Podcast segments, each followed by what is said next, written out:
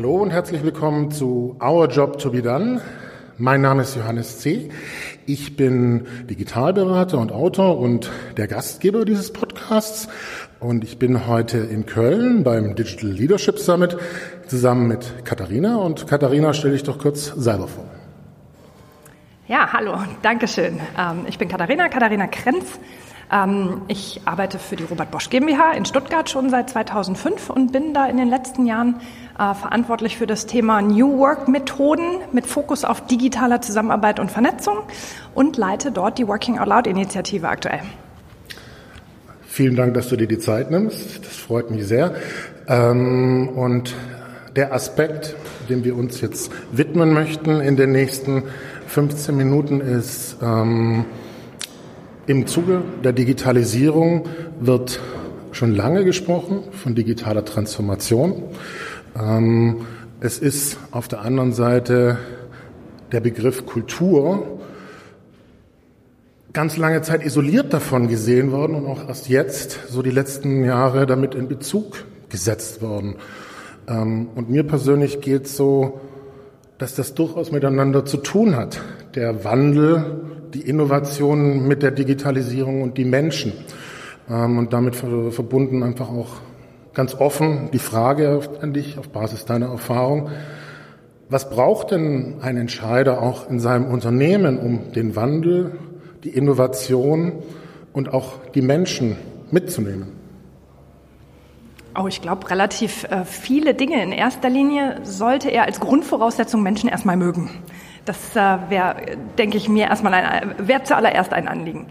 Ähm, dann ist es so, dass wir sehen, dass sich das äh, Menschenbild deutlich verändert, weg von der Mensch als Ressource, die ich steuern, die ich planen, die ich managen kann, hin zu der Mensch als mein wichtigstes Gut weil Kreativität, Innovation kommt von Menschen. Das sind Menschen, die sich Gedanken machen und die kann ich eben nicht auf Knopfdruck bestellen.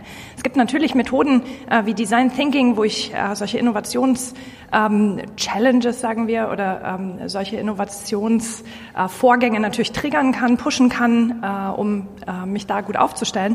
Aber in erster Linie geht es darum, dass Menschen sich wohlfühlen, dass Menschen sich identifizieren mit dem Unternehmen, mit dem Produkt, mit der Dienstleistung, was auch immer das Unternehmen herstellt und dafür Anerkennung Wertschätzung und Aufmerksamkeit einfordern. Und das ist mittlerweile, denke ich, in, gerade in Deutschland, in einem Land, wo es uns sehr, sehr gut geht, äh, wichtiger, als nochmal 100 Euro mehr zu verdienen. Und wenn man dieses Menschenbild ein bisschen wandelt, hin zu der Mensch als wirklich mein wichtigster Faktor, wie sorge ich dafür, dass es meinen Mitarbeitern gut geht, wie sorge ich dafür, dass sie sich entfalten können, dass sie aufblühen können, dass sie sich verwirklichen können, wie sorge ich für Purpose, wir haben es heute Morgen dreimal gehört, wie sorge ich dafür, dann denke ich, ist das Wichtigste schon gemacht. Sehr spannend. Ähm, und das, was du, weil du jetzt gerade wirklich von Menschenbild auch gesprochen hast, heißt ja, dass, naja, in diesen Dimensionen, wo wir uns schon lange unterhalten über Digitalisierung, Transformation, Innovation, sehr businessgetrieben, tatsächlich der Faktor Mensch eine ganz wichtige Rolle hat. Genau, der Mensch ist einfach keine planbare, steuerbare Ressource mehr, sondern der Mensch ist Quell und Ursprung der Innovation. Und äh, bei Bosch zum Beispiel, wenn ich auf unser Unternehmen schaue, für uns, ähm, ich denke, für alle ist klar, durch die digitale Transformation wandeln wir uns, verändern wir uns in eine IoT-Company, in ein Unternehmen, das aktiv und erfolgreich im Internet der Dinge ist.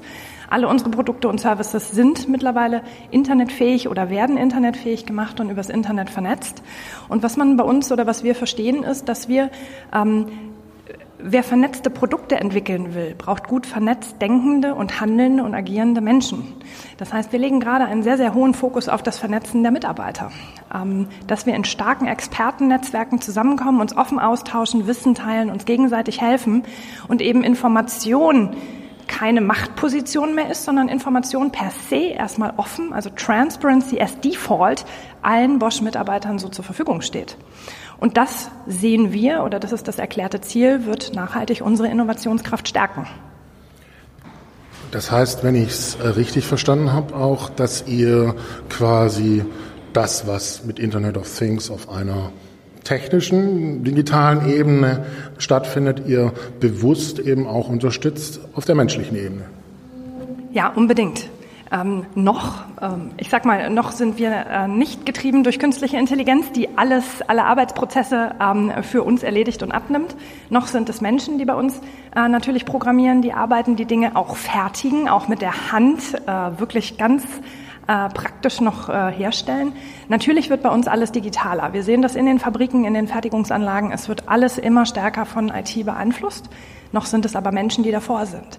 Und die Menschen bringen auch das Wissen mit. Wie können wir das verbessern? Wie können wir diese Prozesse weiter verändern? Wie können wir agiler werden, innovativer werden? Und damit ist der Faktor Mensch nach wie vor für uns im Mittelpunkt. Kannst du vielleicht auch ein bisschen was davon berichten, wie der Weg dorthin war, für euch den Menschen so ins Mittelpunkt zu setzen, weil wir haben ja auch davon gesprochen, wir reden seit zehn Jahren über digitale Transformation auf einer Metaebene irgendwie. Ähm, und ihr habt euch ja sehr, sehr viel damit auseinandergesetzt und sehr, sehr viel auch optimiert. Also es hat ja auch einen Hintergrund, wie das so gekommen ist. Also ganz praktisch, ähm, ich glaube, die ersten Diskussionen gingen los 2010, ähm, wo wir überlegt haben, was können wir tun, um die Menschen noch besser zu vernetzen und auch eben durch die möglichen, äh, durch die möglich gewordene Technologie äh, damit unterstützen können. Ähm, 2010 war klar, äh, Facebook, Twitter, LinkedIn und Co. liefern Funktionen, die wir so im Unternehmen bislang nicht abbilden konnten. Das heißt, bei uns äh, ging die Diskussion los, ein Enterprise Social Network einzuführen oder eine Digital Collaboration Plattform, also eine Plattform für Zusammenarbeit, um weltweit, und das war sehr schnell klar, ein Tool anzuschaffen, auf dem wir alle Mitarbeiter tatsächlich vernetzen können.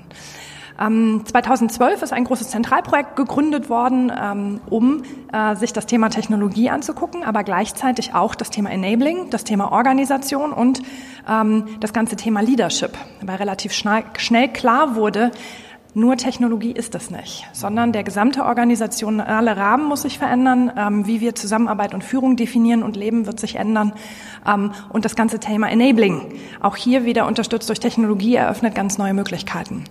So, und das wurde bei uns durch ein Zentralprojekt ins Leben gerufen. Wir haben äh, seit 2012 oder seit 2013 offen für alle ähm, äh, unser Bosch Connect, basiert auf IBM Connections. Ähm, wir haben sehr, sehr viel Zeit äh, und Mühe investiert in ähm, die Arbeitsmethode Community-basiertes Arbeiten. Wir haben äh, die Rolle des Community Managers äh, intern bei uns äh, erfolgreich etabliert.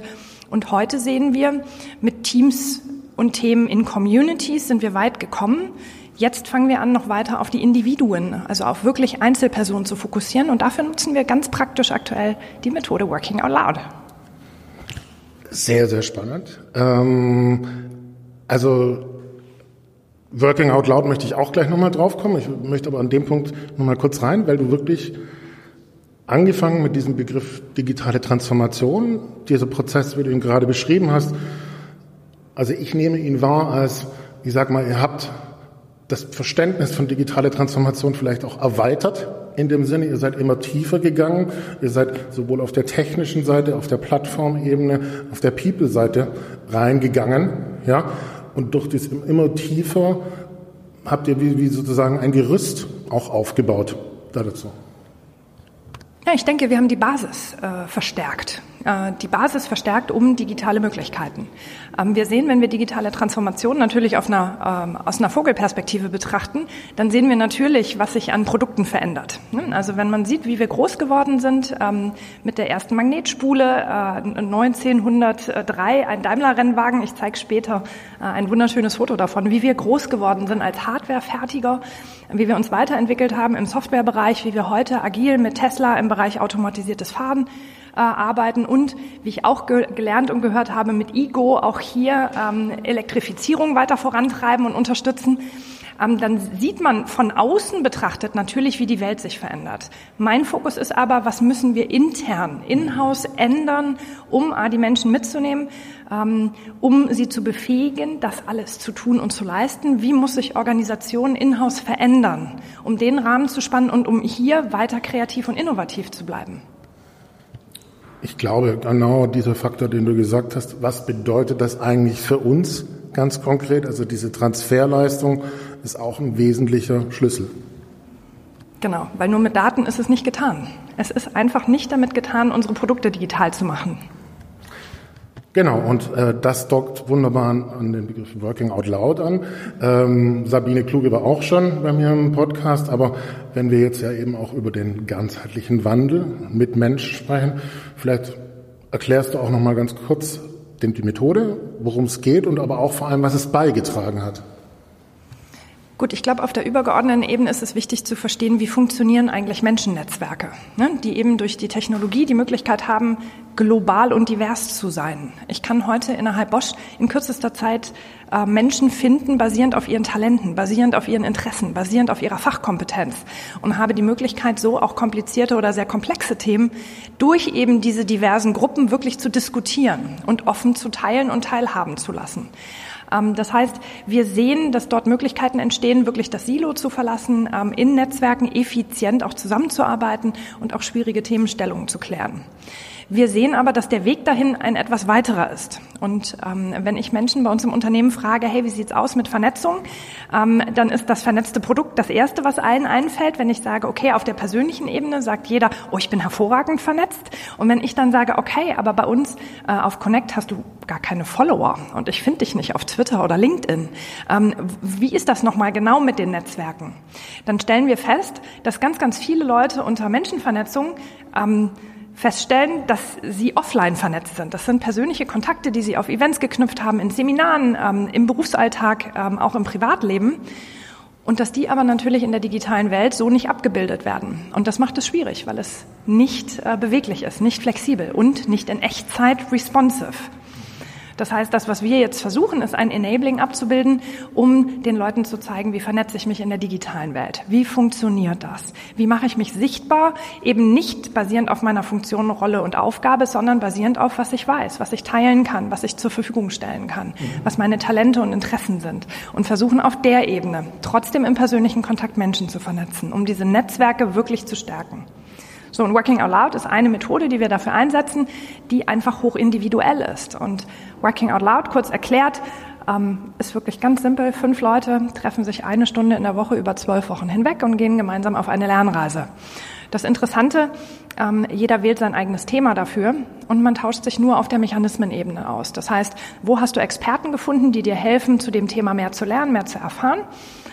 Wie hast du sie kennengelernt und wie bist du in Kontakt getreten? Wie ist daraus eine Beziehung entstanden?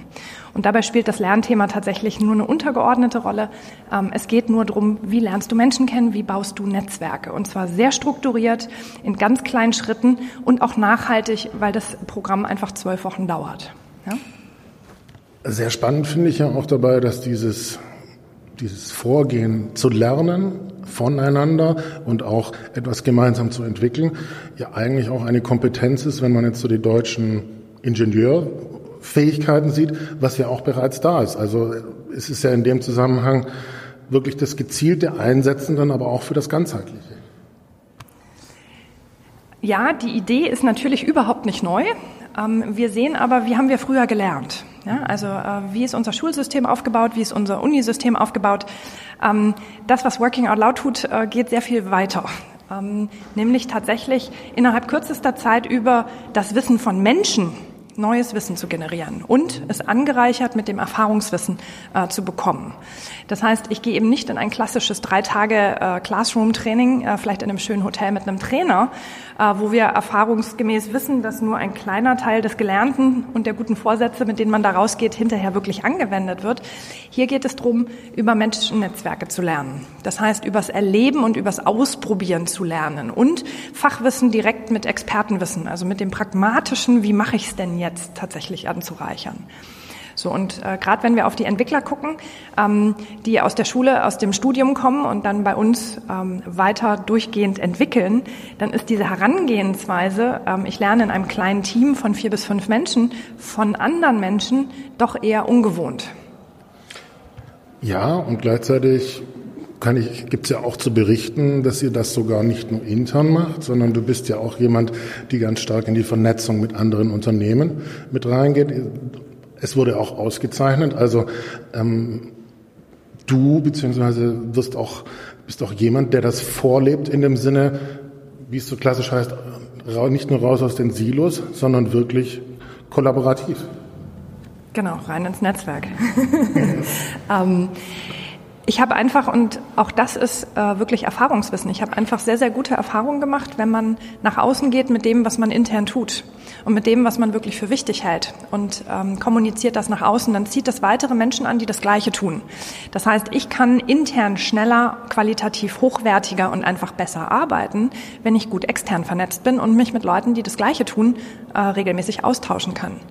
Zudem sehe ich, dass es ähm, unseren Menschen oder meinen Kollegen und Kolleginnen intern äh, sehr viel Mut gibt, ähm, wenn wir das, was wir tun, ähm, nicht nur intern tun, sondern auch extern wirklich leben. Und ähm, durch unsere Initiative sind sehr, sehr viele andere Unternehmen auch mit Working Out Loud gestartet. Das heißt, das, was wir da tun, ist nicht wieder eine Sau, die wir durchs Dorf treiben. Das ist nichts, was top-down beauftragt, angewiesen oder ausgerollt wird, sondern das ist etwas, das viele tun.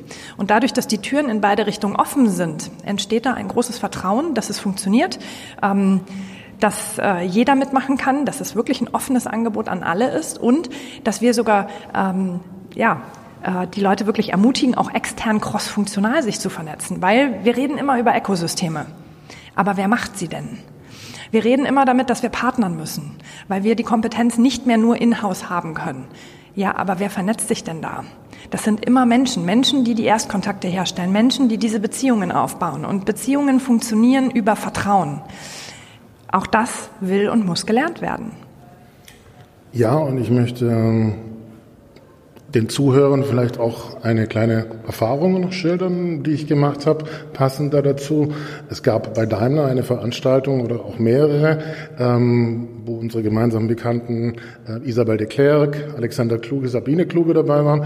Und für die Zuhörer einfach zum Verständnis, Daimler war Gastgeber in diesem Zusammenhang, natürlich auch um die Mitarbeiter ähm, ja, ins Erleben reinzubringen und vorzubereiten auf das, was kommt. Das Thema Working Out Loud hat eine Rolle gespielt.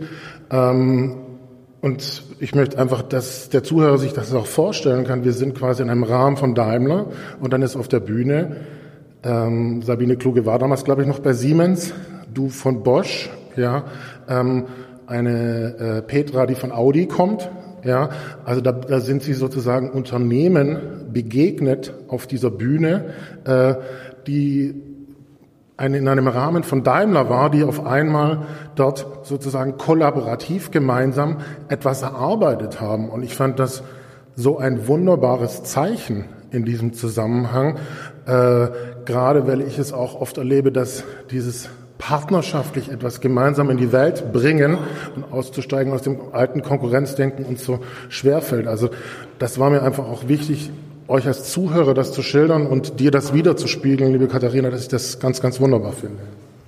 Ja, du warst ja nicht auf der letzten Working Out Loud Konferenz, äh, die wir, die wir letztes Jahr in Stuttgart hatten.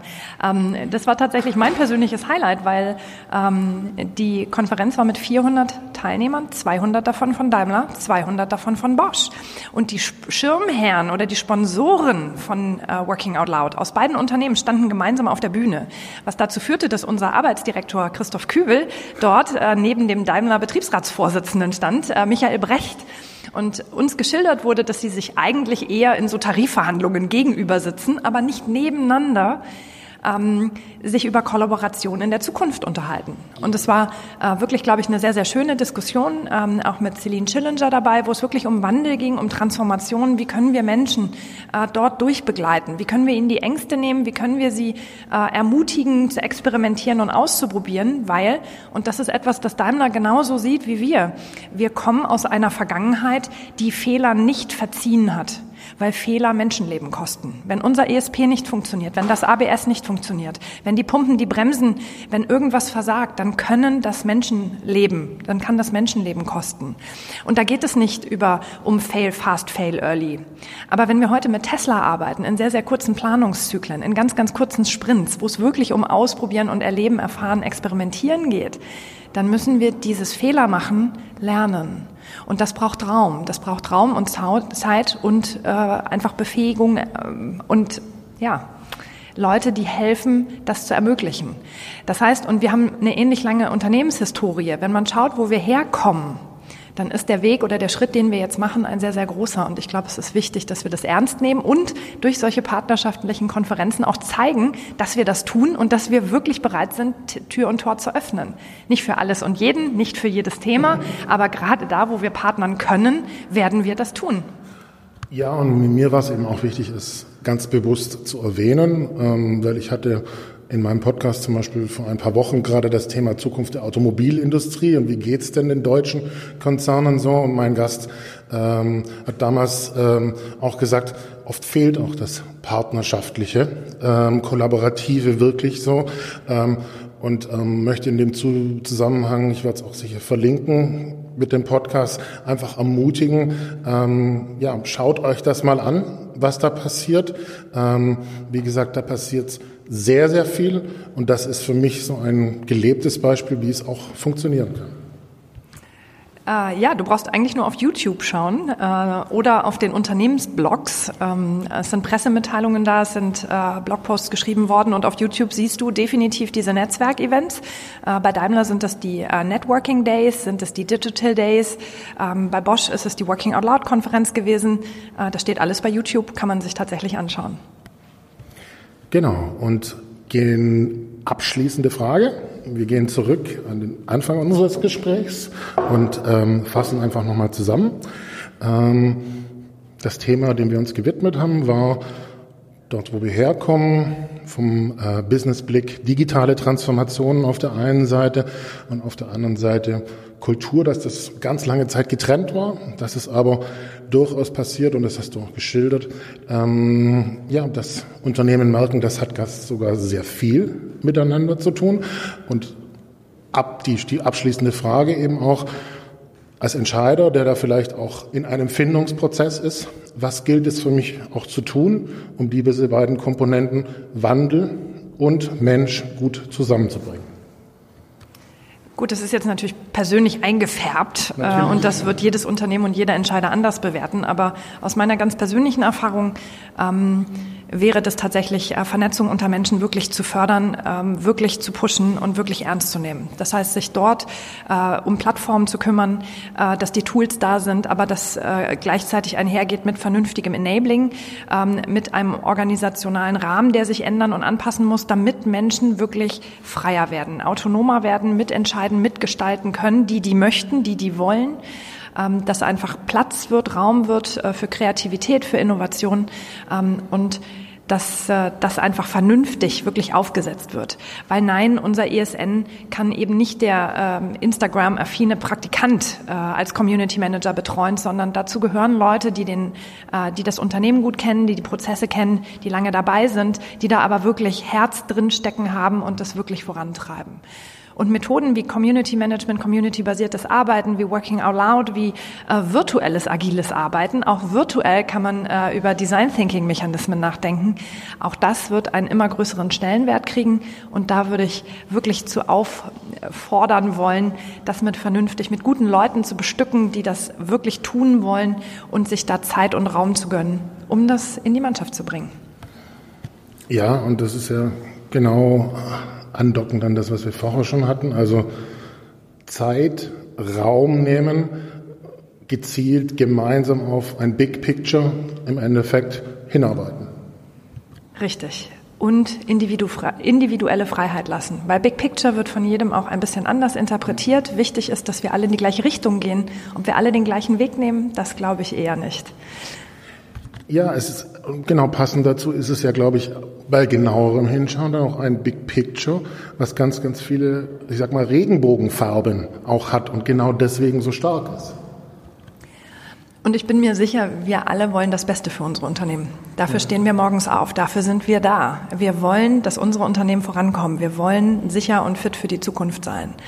Und je mehr Stimme wir haben, je mehr Stimme wir ähm, auch verliehen bekommen, je besser wir gehört werden, desto besser ist es für das gesamte Unternehmen. Genau, und das ist ja auch was, was uns verbindet. Also mir ist es auch genau ein großes Anliegen, dieses Wir-Gefühl zu geben. Und ich, äh, mir, für mich ist es genauso, ich habe auch von Working Out Loud profitiert. Ich habe es nicht so intensiv gemacht wie du, aber ich erlebe das als ganz, ganz großen Schlüssel, dass du weißt, wozu trägt das bei? Und du bekommst auch die Resonanz, dass das eben ein ganz großer Schlüssel ist, den Wandel gut zu gestalten. Ja, es ist wahrscheinlich der einfachste, ähm, interessanterweise. Einfach weil dort dieser Schutz- und Experimentierraum in der kleinen Gruppe entsteht. Und dadurch, dass jeder sein Thema frei wählen kann, ähm, sind Leute intrinsisch motiviert teilzunehmen. Und dadurch, dass es zwölf Wochen dauert und ich wirklich praktisch Übungen mache, ist es nachhaltig? Ist es verlässlich? Ist es von Dauer? Und wir sehen den Impact auf die Kultur, der ist sehr viel größer, als wir das am Anfang eingeschätzt haben, einfach weil durch dieses Vernetzen, durch dieses Erleben, dass Vernetzung hilft, dass ich das kann, dass es Mehrwert für mich und gleichzeitig für das Netzwerk stiftet. Das bringt uns voran. Und es kostet nichts, nur Zeit äh, und Leute, die sich ein bisschen auskennen und die wirklich äh, bereit sind, da rein zu investieren.